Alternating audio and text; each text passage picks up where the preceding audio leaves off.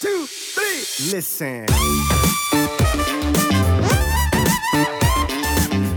Also mein erster Gedankengang wäre halt, und da bin ich so ein bisschen bei, bei, dir ganz klar, aber nicht aufgrund der Regeneration, sondern eher auf, aufgrund der, der Überlegung, dass wenn du diese Muskelpartien dreimal, drei bis viermal die Woche trainierst, dass du dann natürlich auch ähm, pro Einheit äh, wahrscheinlich schon ja, ein, zwei Sätze mehr machen kannst für diese Muskelpartie und dadurch natürlich, ähm, ich sag mal sozusagen, neuronal effizienter wirst. Im ersten Satz, Seitheben, ist man neuronal auch noch nicht so effizient. Die Mind-Muscle-Connection ist noch nicht so gut, wie sie im dritten Satz ist oder im vierten Satz ist. Und da die Ermüdung auch äh, intra-Session also die akute Ermüdung, auch da nicht sonderlich hoch ist, ist das jetzt nicht der limitierende Faktor, sondern da sehe ich eher den Vorteil darin, dass ich eine bessere Mind-Muscle-Connection habe und neuronal effizienter arbeiten kann, wenn ich mehr Sätze pro in der einzelnen, in der, in der einzelnen Einheit mache. Bei sechsmal die Woche, wie gesagt, da wird es dann für mich schon, hm, hm, hm, ja.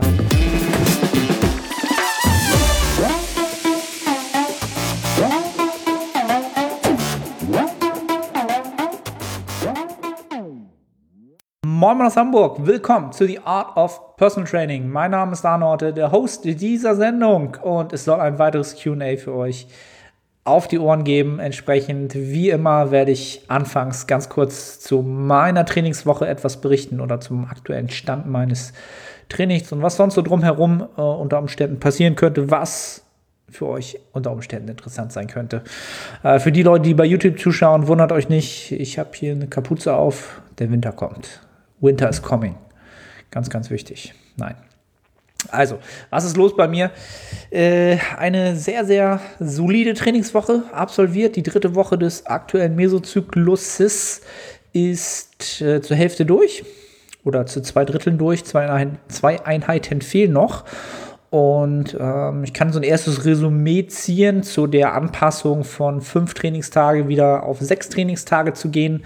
Das Ganze hat den gewünschten Effekt gebracht, den ich haben wollte oder mir äh, entsprechend gewünscht habe, dass die Trainingseinheiten einzeln nicht mehr so lang sind, da das Volumen ein bisschen natürlich äh, sich gestreckt hat, besser verteilt hat über sechs Einheiten. Ist jetzt kein Riesensprung, aber so, dass es für mich deutlich besser in mein aktuell ähm, vollen Alltag, vollen Berufsalltag passt. Ähm, und genau diesen, diese Stressreduktion habe ich mir gewünscht. Ähm, und äh, so ist sie jetzt auch eingetreten. Wobei jetzt äh, natürlich in Woche, ab Woche 4 wahrscheinlich äh, mit dem dynamischen Trainingsvolumen, was wir erfahren, Steve und ich, ähm, sicherlich die Zeit dann auch wieder ein bisschen knapper wird. Aber das habe ich mittlerweile alles so ganz gut strukturiert, auch drumherum, außerhalb des Gyms. Und äh, ja, in, in Gänze äh, fallen so viele PRs wie, glaube ich, seit langer, langer Zeit nicht mehr. Was mich natürlich sehr, sehr froh stimmt, äh, was mich ähm, natürlich sehr euphorisch macht, wie jeden, wenn er im Gym gut performt.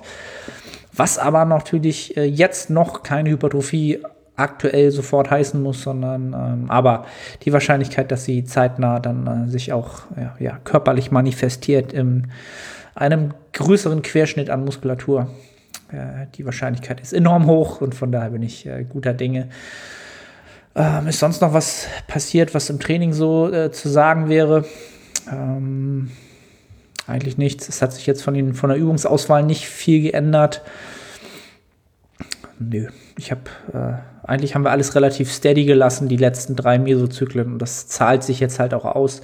Was man halt wirklich immer sagen, wieder, wieder sagen kann und vielleicht auch muss, ist, dass man maximal neuronal effizient werden sollte in den Bewegungsmustern, in den Übungen, die man wählt, indem man rational überlegt, was, welchen Muskel will ich damit entsprechend überladen werde ich darin erstmal neuronal effizient. Also neuronal effizient heißt, ihr werdet stärker erstmal. Das ist größtenteils neuronal, nervlich bedingt, dass euer Gehirn mehr Muskelfasern ansteuern kann. Und ähm, sobald das passiert, werdet ihr auf kurz oder lang natürlich äh, mehr Gewichte bewegen können, ja, eine höhere mechanische Last, absolute Intensität bewegen können und ähm, dementsprechend die Wahrscheinlichkeit auf Dauer, wenn man dies lange Zeit machen kann und ähm, entsprechend über mehrere wieder mehrere oder über mehrere Sätze ähm, auch in verschiedenen Wiederholungsbereichen ähm, dort mehr Leistung abrufen kann, dann ist die Wahrscheinlichkeit für Hypertrophie halt schon sehr, sehr groß. Und äh, das ist bei mir gegeben und da möchte ich äh, die Zeit jetzt einfach genießen, weil halt auch drumherum ums Training äh, aktuell ähm, ja, keine Baustellen sind, äh, Family ist gesund, ähm, alles gut, Business läuft beständig, kontinuierlich, ähm, ausgelastet und ähm, ja, das Leben ist gut im Moment und äh, das genieße ich so gut es geht. Und das lasse ich euch so hiermit wissen. Und äh, nun wollen wir, glaube ich, Attacke in die Fragen starten, denn ähm, wie gesagt, aktuell ist sonst nicht gar nicht so viel los was berichtenswert wäre, sondern ich möchte mich erst eher euren Fragen widmen, die in äh, ja, guter Anzahl reingekommen sind. Ich bin gespannt, ob ich es schaffe. Äh, ich merke oder ich sehe gerade, ihr habt dies, äh, das Google-Formular äh, fleißig genutzt, zwölf neue Fragen reingekommen. Bei Instagram sind auch ja, einige, einige Fragen ähm, ich werde mal versuchen, so viel es geht zu beantworten, ähm, aber natürlich auch primär die Fragen dann erstmal rausziehen, die wahrscheinlich für die meisten interessant sind oder von denen ich glaube, dass viele dort davon profitieren würden. Ähm, dann fangen wir mal an, erstmal mit dem äh, Google Form. Ähm, was hältst du von sehr hoher Trainingsfrequenz für kleine Muskeln wie die Side Delts und den Bizeps? Renaissance Periodization empfiehlt auf seiner Website Frequenzen von vier bis auf bis zu sechs Mal die Woche. Persönlich aber habe ich das Gefühl, dass bei gleichem Gesamtvolumen in der Woche eine Frequenz von dreimal die Woche mit etwas höherem Intrasession-Volumen die Qualität des Trainings sowie die Regeneration zur nächsten Einheit besser als bei einer Frequenz von sechsmal die Woche, auch wenn da dann das Intrasession-Volumen geringer ist und theoretisch sich die Regeneration dadurch ausgleichen sollte. Hm, sehr, sehr interessante Frage. Ähm, sehr, sehr gute Frage. Also erstmal zu der, hm, zu der, zu der Grundsätzlichkeit, ähm, diese kleinen Muskelpartien deutlich höher frequent zu trainieren. Das kann ich nur sehr, sehr befürworten. Ich habe das in den letzten, sagen wir mal, anderthalb Jahren selber so gemacht. Ähm, nicht so hoch, nicht sechsmal die Woche. Äh, das höchste war tatsächlich viermal die Woche, muss ich schon zugeben. Und das ist auch, glaube ich, das höchste, was ich für Klienten äh, geprogrammt habe, viermal die Woche. Ähm, zu deiner Frage hinsichtlich, ähm, dass du die, das Empfinden hast, dass dreimal die Woche mm, für die Regeneration zur nächsten Einheit besser sein könnte als sechsmal die Woche wo, ja, wo du selber schon schreibst, es müsste sich eigentlich ausgleichen. Mm, also sechsmal die Woche ist natürlich schon eine Ansage. Da kannst du natürlich pro Einheit nur ähm, natürlich auch nur eine Übung machen und unter Umständen vielleicht auch nur zwei Sätze. Ja, obwohl, na klar, Zeit der jetzt vielleicht auch ja, drei, vier und dann natürlich steigend. Hm. Also mein erster Gedankengang wäre halt, und da bin ich so ein bisschen bei, bei, dir ganz klar, aber nicht aufgrund der Regeneration, sondern eher auf, aufgrund der, der Überlegung, dass wenn du diese Muskelpartien dreimal, drei bis viermal die Woche trainierst, dass du dann natürlich auch ähm, pro Einheit äh, wahrscheinlich schon ja, ein, zwei Sätze mehr machen kannst für diese Muskelpartie und dadurch natürlich, ähm, ich sag mal sozusagen, neuronal effizienter wirst. Im ersten Satz, Seitheben, ist man neuronal auch noch nicht so effizient. Die Mind-Muscle-Connection ist noch nicht so gut, wie sie im dritten Satz ist oder im vierten Satz ist. Und da die Ermüdung, auch äh, Intrasession, also die akute Ermüdung, auch da nicht sonderlich hoch ist, ist das jetzt nicht der limitierende Faktor, sondern da sehe ich eher den Vorteil darin, dass ich eine bessere Mind-Muscle-Connection habe und neuronal effizienter arbeiten kann, wenn ich mehr Sätze pro in der einzelnen, in, in der, in der einzelnen Einheit mache. Bei sechsmal die Woche, wie gesagt, da wird es dann für mich schon, hm, hm, hm, ja, also die beiden Muskelpartien können eh sehr viel Trainingsvolumen vertragen. Ja. Ähm, viermal finde ich völlig, völlig verträglich. Äh, fünf, sechs Mal habe ich noch nicht ausprobiert, da kann ich noch nichts, kann ich nichts zu sagen, weil ich da einfach keine, keine ähm, Erfahrungswerte habe. Aber ich denke mal, dreimal die Woche, wenn du dich damit ähm, von der Regeneration besser fühlst, also rein von, von deiner Empfindung her und machst doch nicht davon oder machst vielleicht nicht davon abhängig, wie es sich anfühlt, sondern mach es davon abhängig, wie die Regeneration in in Faktum ist. Also wenn du da bessere Regeneration hast, besser, bessere äh, Trainingsperformance hast, bessere Adaption hast, dann bleib bei dreimal die Woche. Ne? Also nur weil ähm, entsprechend irgendwo anders steht, man mm, ist eine andere Empfehlung, heißt es ja nicht, dass es wirklich für alle so ist. Ja, also es ist halt immer eine, eine sehr, sehr gute Empfehlung, das muss ich schon sagen. Allgemein ähm, bin ich ja auch jemand, der Renaissance Periodization ähm, enorm gut findet, also enorm logisch findet. Äh, fast alle E-Books, also nicht fast alle, alle sind, sind gut. Von daher ist das ein guter Anhaltspunkt. Aber ähm, wenn deine Erfahrung dir was anderes wiedergibt, dann ähm, ja, richte dich nach, nach deinem Körper, nach deinem Organismus ähm, und was er dir entsprechend an Informationen gibt. Und ähm, ja, das soweit dazu. So, nächste Frage. Leider kann man hier keinen Namen dazu sehen. Mhm, mhm. Was hältst du davon, als Beginner ein Jahr produktives Training als Erfahrung, zuvor mehrere Jahre ohne effektive Nettohypertrophie durch fehlendes Kalorien durch fehlenden Kalorienüberschuss ein funktionales Overreaching in der letzten Woche des Mesos anzustreben, um maximale Superkompensation im Deload zu erfahren. Hältst du das für sinnvoll oder würdest du es nur Fortgeschrittenen empfehlen, die ihr System komplett überlasten müssen, um überhaupt noch Adaption hervorrufen zu können?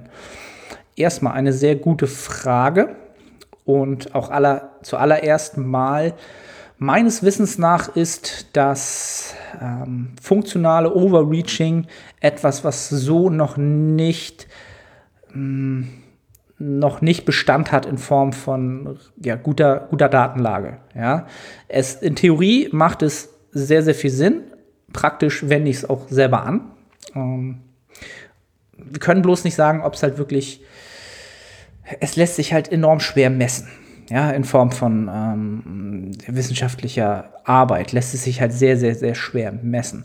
Ob jetzt, ähm, jetzt ganz im Speziellen auf dich gemünzt, wenn du sagst, du trainierst jetzt ein Jahr produktiv, ja, vorher hast du nur, ähm, ja, so wie du es gesagt hast, äh, durch fehlenden Kalorienüberschuss eigentlich nicht effektiv Nettohypertrophie generiert ähm, heißt das ja nicht, du hast ja trotzdem Trainingserfahrung gesammelt. Ja, rein vom, von der Bewegungskompetenz hast du Trainingserfahrung gesammelt, was auch wertvoll ist. Ähm, mal unabhängig davon, wie viel du davon jetzt äh, die Nettohypertrophie äh, davon getragen hast. Ähm, aber meine Empfehlung, wann ich dieses Overreaching empfehlen würde, ob ich jetzt Anfängern zum Beispiel dazu nicht raten würde, mm, das würde ich vielleicht gar nicht vom, vom Overreaching abhängig machen, ähm, die Frage ist halt, ob da wäre wär für, für mich wäre viel mehr wichtig, ob du mittlerweile oder ob du ähm, das Rap and Reserve Prinzip beherrscht, ob du relative Intensitäten beherrschst, dort Erfahrungswerte gesammelt hast, diese gut einschätzen kannst, ähm, um einfach überhaupt ein Overreaching mh, mm, steuerbar zu machen. Steuerbar, steuerbar in dem Sinne, dass diese Faktoren real sind und dass es wirklich, dass man wirklich messbar machen kann, wie viele harte Sätze werden wirklich ausgeführt.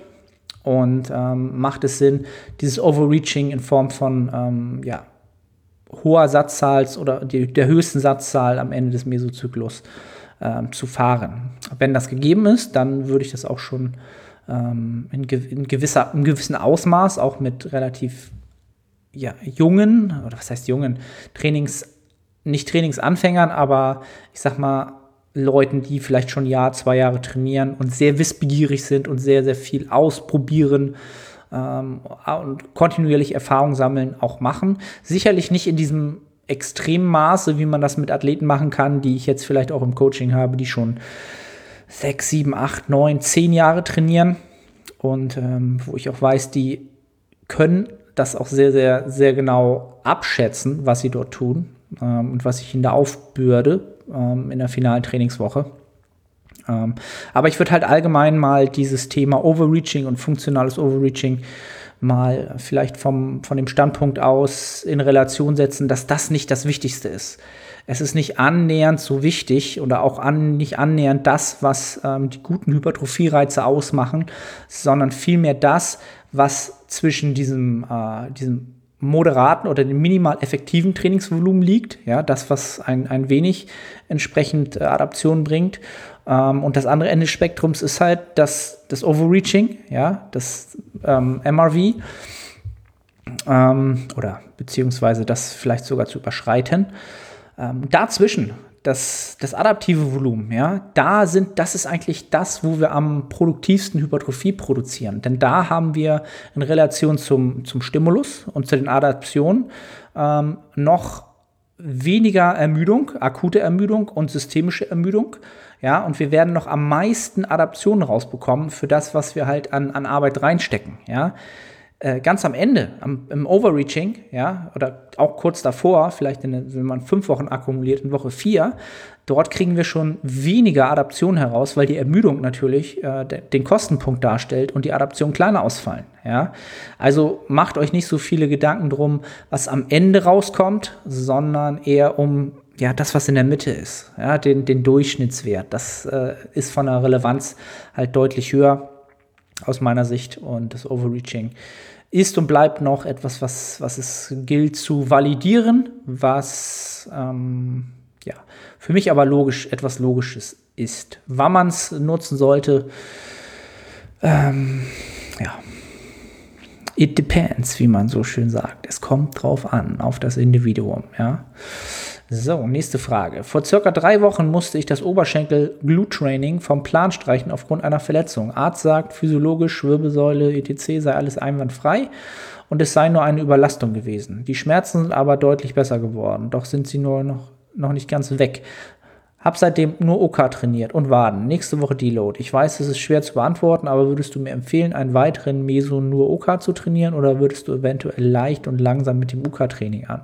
Wieder einsteigen und gucken, wie der Körper reagiert. Ähm, kurz gesagt, ja, es ist natürlich schwer, da eine Empfehlung zu geben, weil ähm, ja, mit dem, mit dem Begriff Überlastung ist jetzt nicht viel gesagt, ärztlicherseits. Das ist jetzt nicht so ja, das ist mal, das ist ja natürlich leicht zu diagnostizieren, aber ich bin halt auch kein Arzt und kein Experte in der Hinsicht. Ähm, Schmerzen, leichte Schmerzen. Du, also meine Herangehensweise, wenn du jetzt ein Klient von mir wärst, ähm, wäre es, äh, ja, sehr, sehr leicht, das UK-Training zu probieren, in der ähm, entsprechend, ab, ja, was sagst du jetzt nach dem Deload, wieder zu probieren oder vielleicht gerade im Deload das Ganze zu probieren, jetzt, wo ich es gerade lese. Ja. Im Deload unter ähm, entsprechend ja, relativ moderaten, ähm, absoluten Intensitäten und auch relativen Intensitäten natürlich, hast du halt das beste Szenario, es austesten zu können. Und dann höher rein werden die Schmerzen schlimmer, es ist gleichbleibend, wird es immer noch besser, die Tendenz, so wie sie jetzt ist. Und dann hast du, hast du einen guten Anhaltspunkt, ob du dann nach dem Deload entsprechend wieder ähm, Richtung ja, maximaleren Einheiten streben kannst. Und äh, sprich das dann nochmal beim Arzt ab, ob das dann ähm, entsprechend wieder geht. Äh, und da auch wieder, ihr kennt mich, ich, ich habe dann immer noch so im Kopf so die nächste Frage, warum ist das Ganze überlastet gewesen? Warum hast du dich verletzt?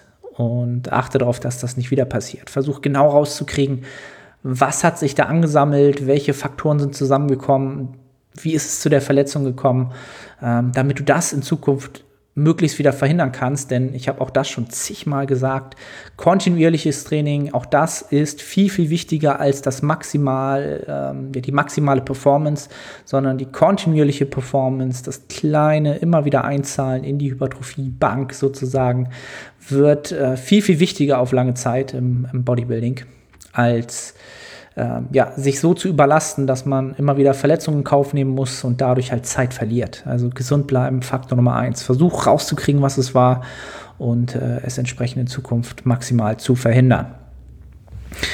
So. so muss ich kurz mich selber aus dem Bild schieben. So, für wie sinnvoll hältst du Jugendklassen beim Bodybuilding? Ist es nicht eher kontraproduktiv, sich in dem Alter sozusagen selbst einzuschränken, was Muskelaufbau betrifft? Ich verstehe natürlich, dass man den Leuten geben muss, wonach sie verlangen. Grüß Gandamax. Hm. Also die Jugendklassen im Bodybuilding muss man aus zwei Perspektiven sehen. Ähm, zum einen, klar, muss man den Leuten geben, was sie, äh, was sie wollen, was sie verlangen, muss man nicht. Ähm, ist aber natürlich etwas, was den Sport an sich größer macht, ähm, was natürlich die, das Spektrum dessen, was man auf so einem Wettkampf sehen kann, äh, erweitert, was ich erstmal als positiv ansehe. Das Argument, was du natürlich gebracht hast, äh, ist natürlich ganz klar griffig und, und greift da total. Warum in den besten Jahren ähm, sich mit einer Wettkampfdiät limitieren, wenn man in der Zeit doch die ähm, besten Voraussetzungen hat, ähm, sein Hypertrophie-Fundament maximal auszubauen. Klar, sehe ich völlig genauso wie du. Das ist etwas, was ich da natürlich kritisch sehe. Was man mh, hm, auf der anderen Seite halt sehen muss, ja, es gibt natürlich die, die Junioren, ja, was, was, was ich dann schon eher als sinnig sehe. Die Jugendklassen, dort schon die Erfahrung zu sammeln, auf, auf die Bühne zu gehen. Klar, du hast den Erfahrungswert in den jungen Jahren, das nimmt dir keiner mehr. Das ist ein Erfahrungswert. Das ist ja auch die Geschichte, die ich äh, letztes Jahr mit Arta ähm, gesehen habe, wo ich auch ähm, mit ihm auch diskutiert habe, als er mich angefragt hat ähm, für, die, für die Wettkampfdiät, ob er das wirklich machen sollte. Er hatte sich damals auch schon entschieden und äh, es war auch gar keine Frage, aber ähm, in dem Alter, 18, 19 und äh, zwei, drei Jahre Trainingserfahrung, vielleicht schon ein bisschen mehr, okay, dann nimm die Erfahrung mit als Junior, okay, ja, um das nochmal äh, mitzunehmen. Äh, in der Jugendklasse ob das so sinnig ist. Ja, ich gebe dir da so ein bisschen recht. Ich sehe es, glaube ich, jetzt auch, jetzt, wo ich so drüber nachdenke, eher kontraproduktiv für den einzelnen jungen Athleten als, ähm, als Vorteil. Die Erfahrung kann man auch später sammeln. Die Zeit ist eigentlich zu wertvoll. Ja, doch. Das wäre meine Meinung definitiv auch dazu. So, ich hoffe, ich habe hier nichts, da noch nichts vergessen. Einmal durchgescrollt. Oh, ich bin gut in der Zeit. So, dann äh, Instagram. Ähm, Fitfisher with Baby. Auch immer am Start. Schöne Grüße an das Baby. ähm, die Frage lautet: Wie fühle ich die RDLs endlich in den Hams? Gemeint sind die Hamstrings der Beinbeuger. Hm, also, wenn du die RDLs in den Hams spüren möchtest, was du durchaus solltest, dann wäre meine Empfehlung, ähm, ganz wichtig, dir vorzustellen, diese Bewegung immer über das, ähm, das Zurückführen, das nach hinten schieben der Hüfte einzuleiten. Das heißt, du stellst dir nicht vor, du führst die Hantel runter zum Boden an dein Schienenbein entlang, was viele oder was ich oft sehe, wo ich so von Weitem sehe, der denkt jetzt, er muss die Hantel runterführen. Ähm, und der Po wandert zwar auch erstmal nach hinten, aber dann senkt er sich und dann verlieren wir die Spannung auf dem, auf dem, auf dem Beinbeuger. Das heißt, für den Po so weit nach hinten, wie es geht, ohne dass du die Höhe verlierst, sagen wir es mal so. Und du wirst eigentlich sofort merken, dass deine Hamstrings auf Spannung kommen, wenn du im gleichen Maße dein Knie nicht nach vorne schiebst. Du kannst es ähm, im, in der Bewegung, Hüfte nach hinten, das Knie ein bisschen bewegen, auch anwinkeln, allerdings nicht das Knie nach vorne schieben. Ein bisschen anwinkeln ist sicherlich okay. Das ist immer ein bisschen Frage der, der Hebel, der Armlänge, der, der Oberschenkellänge und der Relation äh, der Hantel zueinander. Ob man das Kinn noch ein bisschen anwinkeln muss, der Beweglichkeit. Aber wenn du erstmal nur die Hüfte nach hinten schiebst dann, und das Knie nicht nach vorne schiebst und der Rücken schön gerade bleibt, dann solltest du sicherlich die Hamstrings spüren. Was dann noch helfen kann, ist, dass du das Gewicht eher auf äh, Ferse und ähm, ja, auf, auf sagen wir mal so, nicht auf dem Vorderfuß hast, sondern eher auf der Ferse hast, was nicht heißt, du sollst dich nur auf die Ferse stellen, aber die, die größere Belastung bei der Bewegung der Hüfte nach hinten ist eher auf der Hacke, ja, und ein bisschen auf dem Fußballen, aber nicht so sehr auf den Zehen vorne, ja. Und wenn du dann runtergehst, ja, und dann an dem Punkt ankommst, wo du nicht weiter nach hinten kommst und deine Hamstrings auf maximaler Spannung sind, dann schiebst du die Hüfte nach vorne und in dem Moment krallst du dich quasi noch mit den Zehen gleichzeitig auch noch mit in den Boden, wie eine, als wenn du dich in eine Beinpresse reindrückst. Und dann hast du auch noch mal so ein bisschen Aktivierungspotenzial mehr. Ja? Das sind so die, ja, sagen wir mal so zwei, drei Tipps, die ich dir so hier äh, übers Ohr mitgeben würde, wie man das Ganze vielleicht besser in den Hamstring, Hamstrings spüren kann und wird. wenn du in der Übung irgendwann effizienter wirst, stärker wirst, dann wird aber auch irgendwann unter Umständen der Punkt kommen, wo du es nicht mehr spürst, nicht mehr spüren kannst, weil du dich nicht mehr darauf konzentrieren kannst, es zu spüren, weil einfach ähm, es zu komplex wird und das Gewicht zu hoch wird, dass dein Gehirn das noch irgendwie äh, in der ganzen, im ganzen Signaling dir noch so wiedergeben kann. Aber erstmal solltest du es definitiv spüren, damit du ähm, entsprechend die Übung gut ausführst und im Weiteren kommt alles weitere später. Dann haben die Fitfishers auch noch gefragt, wie viel Omega-3 empfiehlst du ebenso für Vitamin D? Hm, ja, sag ich da was zu? Also, Supplements, selbst bei, bei solchen Sachen, ist natürlich ein, eine allgemeine Antwort, eine allgemeingültige Antwort immer schwer. Ja, ich könnte jetzt auch einfach sagen, hm, es kommt auf den Bedarf an und das ist auch sicherlich maximal, wäre die richtige Antwort. Ähm, wenn ich jetzt einfach mal, ähm, was ich im Vorgang sagen müsste, wenn ich jetzt den Durchschnittstrainierenden nehmen würde in unseren Breitengraden mit äh, einer gesunden Ernährung oder einer, einer, ja, doch aus meiner Sicht, in meinen Worten, gesunden Ernährung, dann würde ich bei Omega-3 äh, 3 Gramm ähm, kombiniert ähm, empfehlen. Ja, 3 Gramm EPA. Ähm, ja. Und ansonsten, äh, was hattet ihr noch gefragt? Warte mal. Oh, jetzt bin ich aus dem Fenster raus. Ich habe mich verklickt. Perfekt. Ich habe mehrere Schreibtische hier auf dem Mac. So, also Omega-3, wie gesagt, 3 Gramm, EPA, äh, DHA, genau, Vitamin D3 habt ihr noch gefragt. Ähm, also das, was hier in Deutschland so empfohlen wird, das glaube ich meistens nicht, dass es ausreicht, aber es ist natürlich auch ein bisschen von der Jahreszeit abhängig halt. Ne? Ähm, ja, 5000, 5000 internationale Einheiten sind wahrscheinlich schon nötig, um gut abgedeckt zu sein, aber es kommt natürlich auf die Jahreszeit darauf an und äh, ja, wenn man auch mal in Urlaub fährt und so weiter und so fort. Aber das sind so zwei Pi mal Daumenwerte, wenn ich den Durchschnittsmenschen nehmen würde. Aber eigentlich müsstet ihr es vorher messen lassen, euren Bedarf, ähm, und dann kann man es ganz genau machen. Aber ich weiß halt, dass wenn man jetzt die Frage stellt, will man halt auch eine Antwort und nicht, ja, es kommt drauf an, mess mal. Ja. Ich weiß es doch. Äh, von daher, das so als kleinen Anhaltspunkt. Ähm, dann fragt Yes Ness, könntest du dir könntest du dir vorstellen, eine Frau für einen Wettkampf zu coachen? Ähm, ja, definitiv. Äh, habe ich schon getan. Äh, ich habe in einem der letzten Instagram-Posts nach der GmbF ja auch angesprochen, dass ich zwei Athleten vorbereitet habe auf diesen Wettkampf. Unter anderem war auch eine Dame dabei, äh, die, ja, wo wir nach der Hälfte der ähm, Vorbereitung ja, ich glaube, nach der Hälfte der Vorbereitung die Reißleine ziehen mussten, weil ähm, ganz einfach äh, berufliche Ziele ähm, in der Zeit auch anstanden und auch Priorität hatten und ähm, diese zeitlich halt ja, zeitsensitiv sind in der Zeit.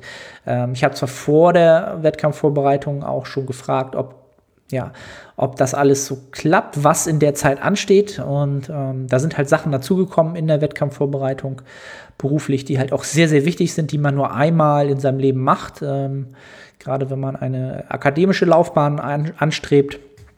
Und ähm, da habe ich auch ganz klar gesagt, ähm, ja, das sollte jetzt Priorität haben. Die Bühne wird immer da sein. Ähm, aber ja, sonst hätte ich jetzt auch eine Dame bei der GmbF gehabt in der Bikini-Klasse. Und von daher, äh, ja, bin ich definitiv, äh, äh, tue ich das. Hab mich da hinreichend äh, auch schon belesen und ähm, ja, finde es äh, nicht nur das Herren-Bodybuilding, ähm, sondern auch die Damen ähm, als eine sehr interessante Klasse an. Auch das Bikini-Body Bikini-Bodybuilding ist auch nicht schlecht, ne? Das Arne und ich mache jetzt Bikini-Bodybuilding. Obwohl das halt auch in meinen Augen eine, eine, gewisse Art des Bodybuildings ist. Bodybuilding ist für mich alles, ähm, was man tut, um sein, seine Körperdarstellung zu manipulieren und ähm, ja, zu formen. Von daher, jupp, kann ich mir vorstellen, definitiv. Ähm, Johannes fragt, Hi, kannst du mal was zu Kollagen in Proteinriegeln sagen? Hm, Johannes. Ja, kann ich was zu sagen. Äh, warum ist da Kollagen drin? Was soll das? Warum? Wieso? Weshalb? Warum? Äh, mir würde jetzt nicht einfallen, ähm, was das bringen sollte, es sei denn, es jetzt, äh, es wird damit irgendwie geworben, dass das jetzt wieder die, das Gelenksthema positiv beeinflusst. Habe ich ja auch schon ein, zwei Mal die Frage bekommen. Habe ich mich immer noch nicht eingelesen. Kann ich immer noch nicht zu sagen. Da würde ich mal den ähm, Alex Ketterer fragen, FPS Training.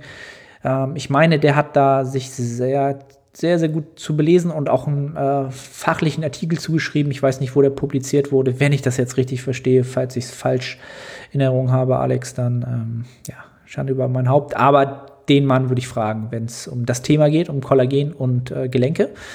Ähm, ansonsten hat aus meiner Sicht, wenn das nicht der, der Grund ist, warum da Kollagen drin ist, dann hat das da nichts drin zu suchen aus meiner Sicht, weil ähm, ja, Kollagen jetzt nicht ähm, das äh, Aminosäureprofil hat, was wir unbedingt haben wollen, um äh, ja, ja, das qualitative Aminosäurenprofil zu haben, was halt maximal die ähm, MPS triggert, sozusagen. Da können wir nicht so viel mit anfangen in dem Sinne. Und deswegen Proteinriegel, die sind meistens schon, ähm, ja, so mit teilweise sind ja nur 16, 17, 18 Gramm Protein dort drin. Und wenn da noch Kollagen die Hälfte ausmacht, dann kannst du ihn eh vergessen, weil da kommt gar nicht genug entsprechend ähm, genügend zusammen, um äh, da eine gute Response zu haben von der Muskelprotein-Biosynthese.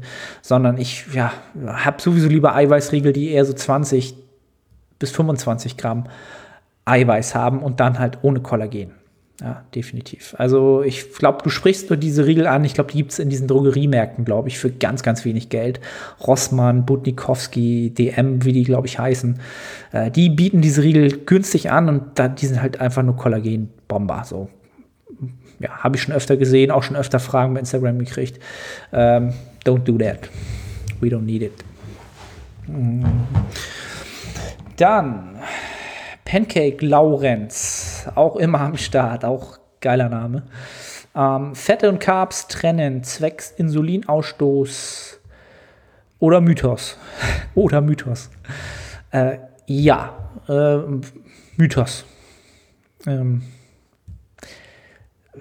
ich könnte dir jetzt, äh, es macht für mich überhaupt keinen Sinn, Nahrungsmakronährstoffe äh, voneinander zu trennen aufgrund des Insulinausstoßes. Äh, dafür ist das, dieses ganze System ist einfach viel zu komplex, als dass man äh, jetzt sein Leben so einschränken sollte und mit Trennkost anfängt, um ähm, ja marginal mit seinen Insulinausstößen hoch runter, wo man es gerne haben will, zu reagieren. Einfach die, das Praktikable daran ist einfach völlig nicht gegeben und von daher überhaupt nicht relevant. Ähm, da gibt es 20 Sachen, die 20, 20.000 Sachen, die ähm, wichtiger sind. Ähm, ich weiß nicht, was du genau an, ansprichst, zwecks Insulinausstoß, was da jetzt, was du meinst, aber äh, ja, kümmere dich nicht um solche Geschichten. Ähm, aus meiner Sicht nicht relevant. Mm, was haben wir noch? Christian Fitt, der hatte genau auch auf beiden Plattformen geschrieben, glaube ich. Bei einem KFA von deutlich über 15% Muskelaufbau möglich oder baut man nur mehr Fett auf? Und ich glaube, er hat auch, äh, ich gucke mal in der in Google Form, habe auf Instagram die Frage schon gestellt, aber mache es hier nochmal für die Verständlichkeit. Trainiere seit zehn Monaten, habe einen KFA, der deutlich über 15% ist. Kann man so mit einem KFA noch Muskelmasse aufbauen oder wird bei, man bei einem Kalorienüberschuss nur noch mehr Fett zulegen statt Muskeln? Ähm, also tendenziell gibt es ab einem bestimmten Körperfettanteil, ähm, ähm, ja, es, es haben wir irgendwann ein Milieu, was zu mehr Fetteinspeicherung tendiert oder ähm, die Fetteinspeicherung mehr begünstigt, sagen wir es mal so, ja, als wenn wir dort im moderateren Bereich bleiben, ja. Und äh, genau, die meisten haben halt immer so die 15 im Kopf, ne? Also so zwischen 10 und 15 ist so der Sweet Spot für die Lean Gains, für die Nettohypertrophie ohne Muskel, äh, ohne mit den marginalsten Fett zu wechseln. Ja, ist auch so ähm, korrekt. Ja, das, das stimmt soweit. Ähm, worauf man allerdings oder worauf ich halt achten würde was ich bei dir halt sehen würde, dadurch, dass du erst zehn Monate trainierst, ja, ähm, wäre ja der Umkehrschluss oder der nächste Gedanke deinerseits, wenn ich jetzt sage, hm, ja, okay, das ist jetzt nicht so ideal, eine Diät, um den Körperfettanteil zu reduzieren. Ja? Und das würde ich halt bei zehn Monaten Training halt noch nicht unbedingt als angemessen sehen. Du sagst jetzt deutlich über, deutlich kann alles heißen, kann auch 50 Prozent heißen, wenn du jetzt sagst, es sind vielleicht 18, ja. Dann würde ich dir bei, bei, bei zehn Monaten Training erstmal empfehlen, ähm, weiterhin einen, einen ähm, ganz, ganz moderaten Kalorienüberschuss zu fahren. Ja, erstmal Muskeln aufzubauen ähm, und wirklich erstmal in dieses erstmal die, die Grundmuskulatur aufzubauen. Und das auch in einem ganz moderaten Kalorienüberschuss. Ähm, und dann kann es auch sein, dass du in dem Szenario, in, in der Zeit eine, eine Art Body Recomposition durchmachst. Dass du Muskeln aufbaust, mit der Zeit aber sogar vielleicht dein Körperfettanteil, wenn es jetzt 18 war, irgendwie nach, ja, irgendwie vielleicht auch nur noch 17 oder 16 sind. Das ist ähm, in, in diesem Anfangsstadium des Trainings durchaus noch möglich. Ähm, was sicherlich jetzt der, der, nächste Gedanke wäre, deinerseits eine Diät zu machen.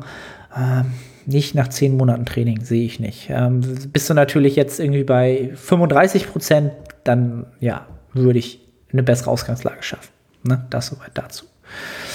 Ähm, dann fragt Sendleitner Sebastian, wie findet man heraus, wie viel Gewicht man für einen Wettkampf verlieren muss, für die Diätplanung? Sehr, sehr gute Frage. Also zum einen ähm, gibt es mehrere Szenarien natürlich. Ne? Also das einfachste Szenario ist natürlich, du hast schon mal einen Wettkampf gemacht und du hast ähm, die Daten noch zur Hand und weißt, wie viel du letztes Mal gewogen hast. Dann würde ich immer dieses Gewicht als allererstes wieder anpeilen. Ja, auch jetzt werden die meisten denken, ja, aber ey, vielleicht hat derjenige jetzt drei Jahre Off-Season gemacht.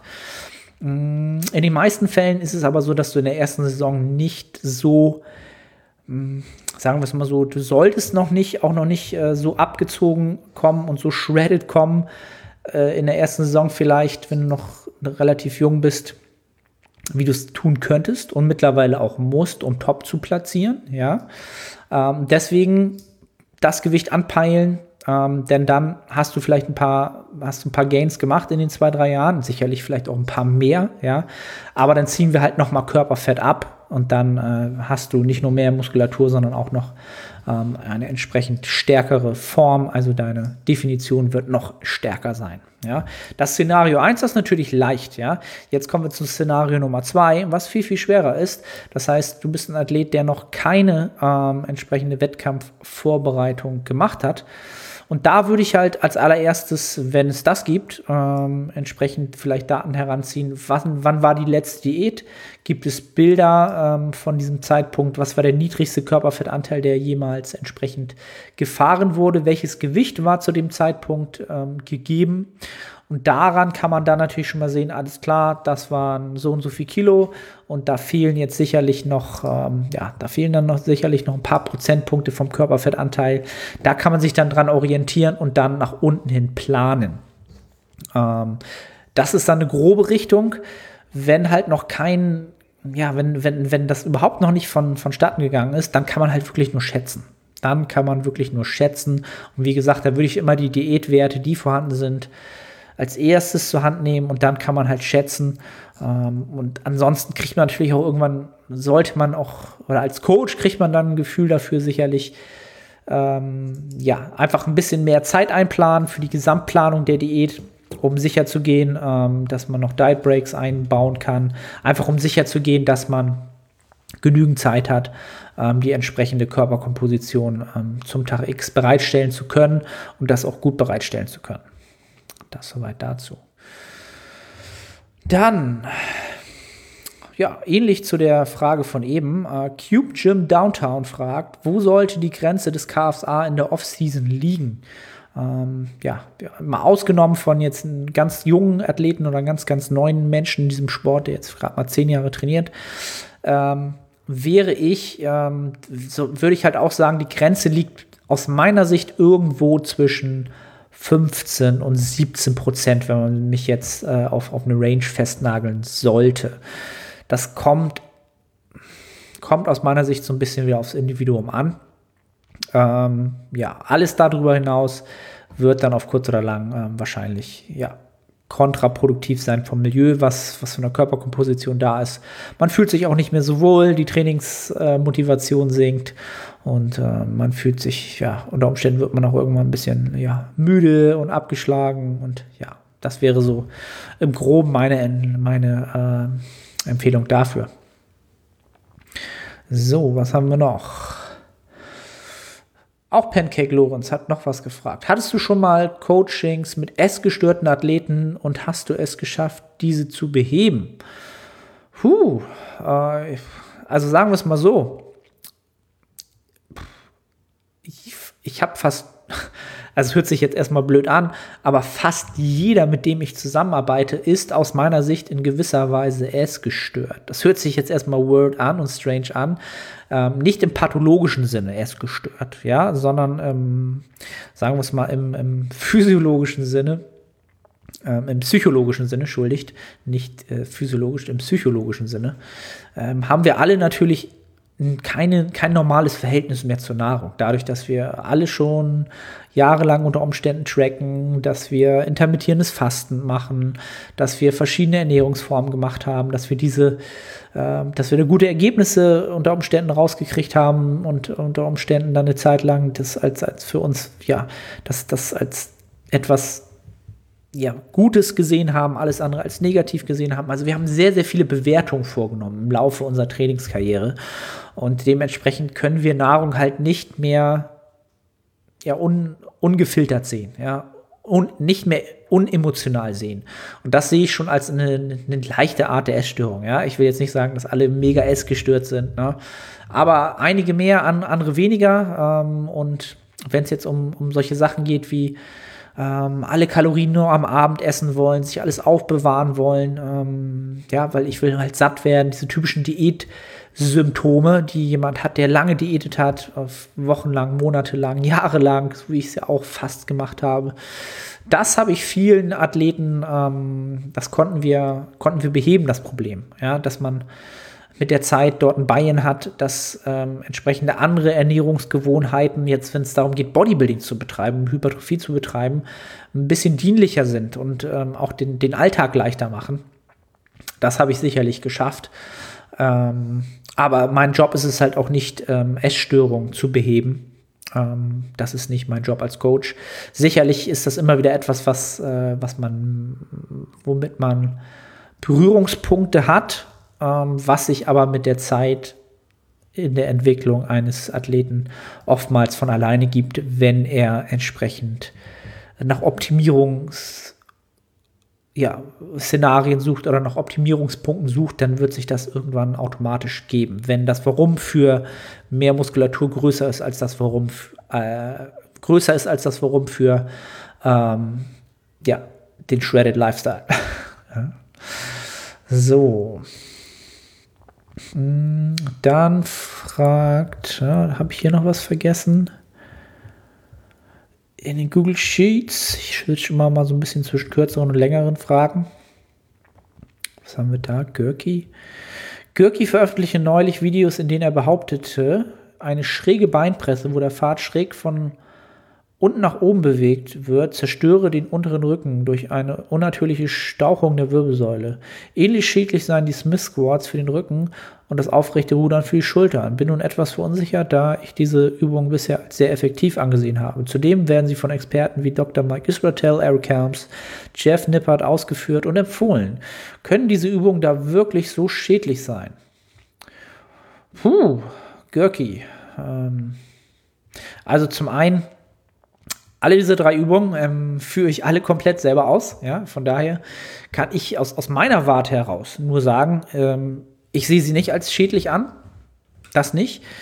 Wenn sie falsch genutzt werden, ähm, können sie schädlich sein. Und ich glaube auch, also der Görki ist ja jemand, der, der ist ja schon länger Personal Trainer als ich. Ich glaube, der ist ja schon ewig im Business. Und ähm, ich glaube, worauf er hinaus will, ähm, und das ist ja auch immer so ein bisschen die Krux mit YouTube, dass das genau drei Übungen sind, die eine große Gefahr bieten, ähm, schädlich zu werden, wenn man sie nicht richtig ausführt, wenn man sie nicht dienlich ausführt. Da, da gebe ich ihm definitiv recht. Sind das drei Übungen, wo man sich schnell verletzen kann, wenn man sie entsprechend nicht so ausführt, wie sie auszuführen sind. Da gebe ich ihm recht. Ähm, ich weiß jetzt auch nicht, was er da genau gesagt hat. Ähm, du hast ja gesagt, irgendwie zerstören den unteren Rücken und ähm, ja, schädlich, zerstören. Das sind halt alles so Sachen, die musst du halt im, im YouTube-Game, musst du halt immer Clickbait und es muss halt immer absolut sein und es muss schwarz oder weiß sein. Ansonsten guckt sich's keiner an und dem ist natürlich auch der Gürki unterworfen. Ich kann mir nicht vorstellen, dass er das so kom komplett schwarz und weiß sieht.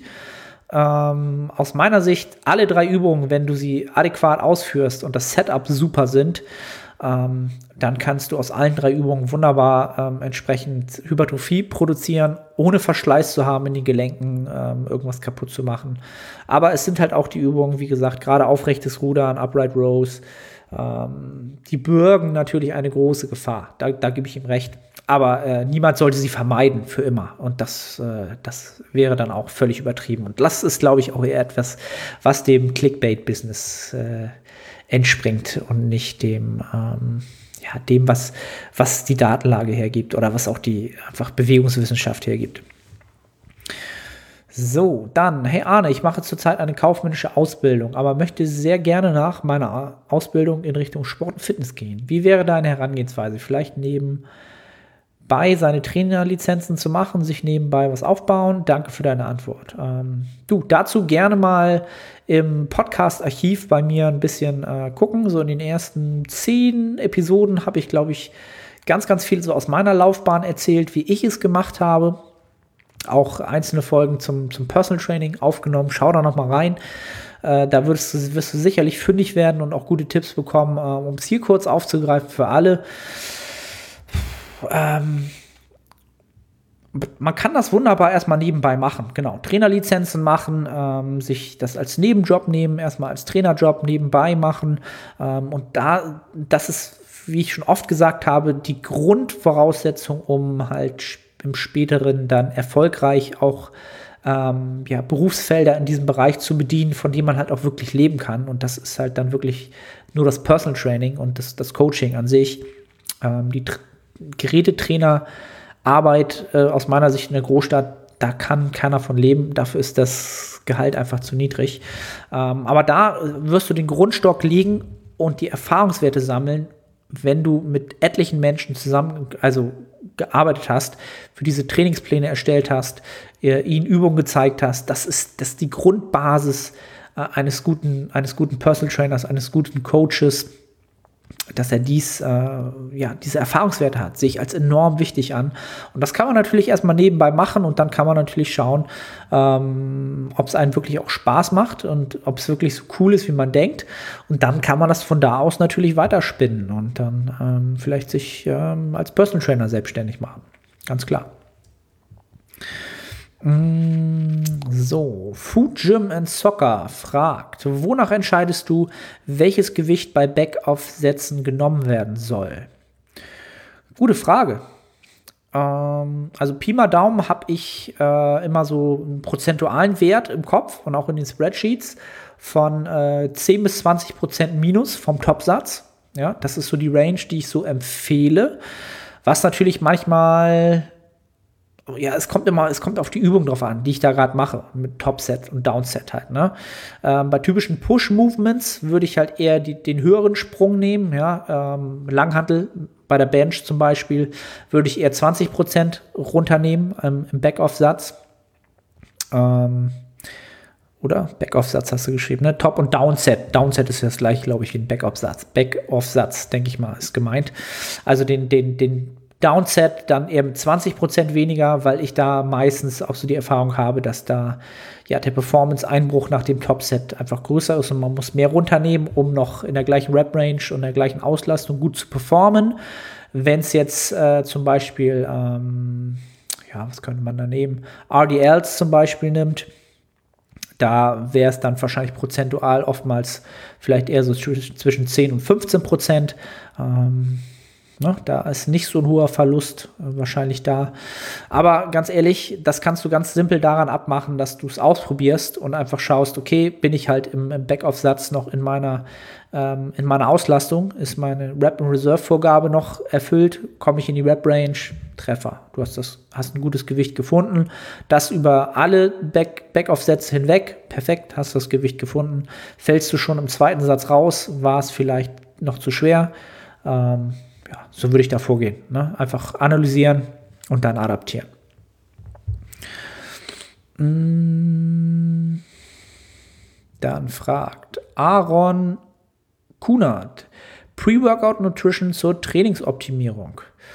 Die Pre-Workout Nutrition ähm, kommt drauf an, wann du trainierst äh, und ob du, wann, wie lange die letzte größere Mahlzeit oder die, ja, die letzte größere Mahlzeit her ist. Ja? Äh, sagen wir es mal so, um jetzt akut noch eine Trainingsoptimierung zu schaffen, kannst du eigentlich nicht, aus meiner Sicht nicht so viel machen. Ja? Weil um Glykogen halt da hinzubringen, wo es hin soll und wo es dir dann hilft und ähm, entsprechend, ob in deiner Blutlaufbahn genügend Aminosäuren vorhanden sind. Das ist eine Sache, die deutlich vorm Training stattfindet, ja, ähm, vor allen Dingen ersteres. Das heißt, du brauchst halt äh, schon einige Stunden, ja, sieben plus, bei einigen deutlich, deutlich mehr, um davon wirklich zu profitieren, von den Carbs zum Beispiel, ja, gut zu profitieren. Ähm, also aus maßgeblich zu profitieren, sagen wir es mal so. Natürlich kann man dann vor dem Training nochmal ähm, entsprechend vielleicht ein bisschen äh, Salz zuführen, ja, für die, äh, fürs venöse System zum Erweitern des venösen Systems, äh, die Durchblutung verbessern. Das verbessert die Durchblutung, den, den Zufluss zur Muskulatur und den Abfluss ähm, von der Muskulatur, äh, von metabolen Reststoffen sozusagen, die wieder raus müssen. Das kann durchaus hilfreich sein, ja, also äh, Salz vorm Training. Und ähm, ansonsten ist halt die Frage, ob du, wann die letzte Mahlzeit war. Ob wenn du lange gefastet hast, klar, dann sollte eine, eine Mahlzeit vorher auch noch ein bisschen helfen. Äh, Im Training, das wäre noch mal ein anderes Thema, ob man da noch mal ganz, ganz schnell verfügliche Kohlenhydrate verbaut, Aminosäuren verbaut. Aber ähm, ja, das für meine Meinung zu der Geschichte. Hm.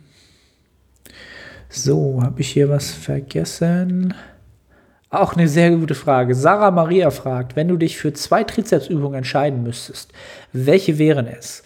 Also ganz, ganz wichtig vorab, es wären ja auch nur für mich und für meine Biomechanik die Übungen, die ich auswählen würde. Ja, das heißt jetzt nicht, wenn ihr die beiden Übungen jetzt hört, dass ihr sie auch nehmen solltet, nur weil ich es gesagt habe. Aber weil die Frage kommt, müsste ich erstmal drüber nachdenken.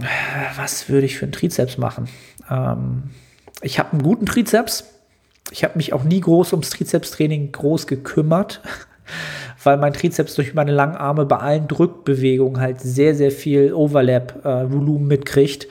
Und deswegen ist er halt auch gut gewachsen. Mein Bizeps genauso. Bei Zugübungen hat er immer, immer ein bisschen was mitgemacht. Deswegen habe ich halt gute Arme, weil ich halt lange Arme habe, komischerweise. Das würde ich so mal mittlerweile äh, vermuten. Welche sind meine Lieblingstrizepsübungen?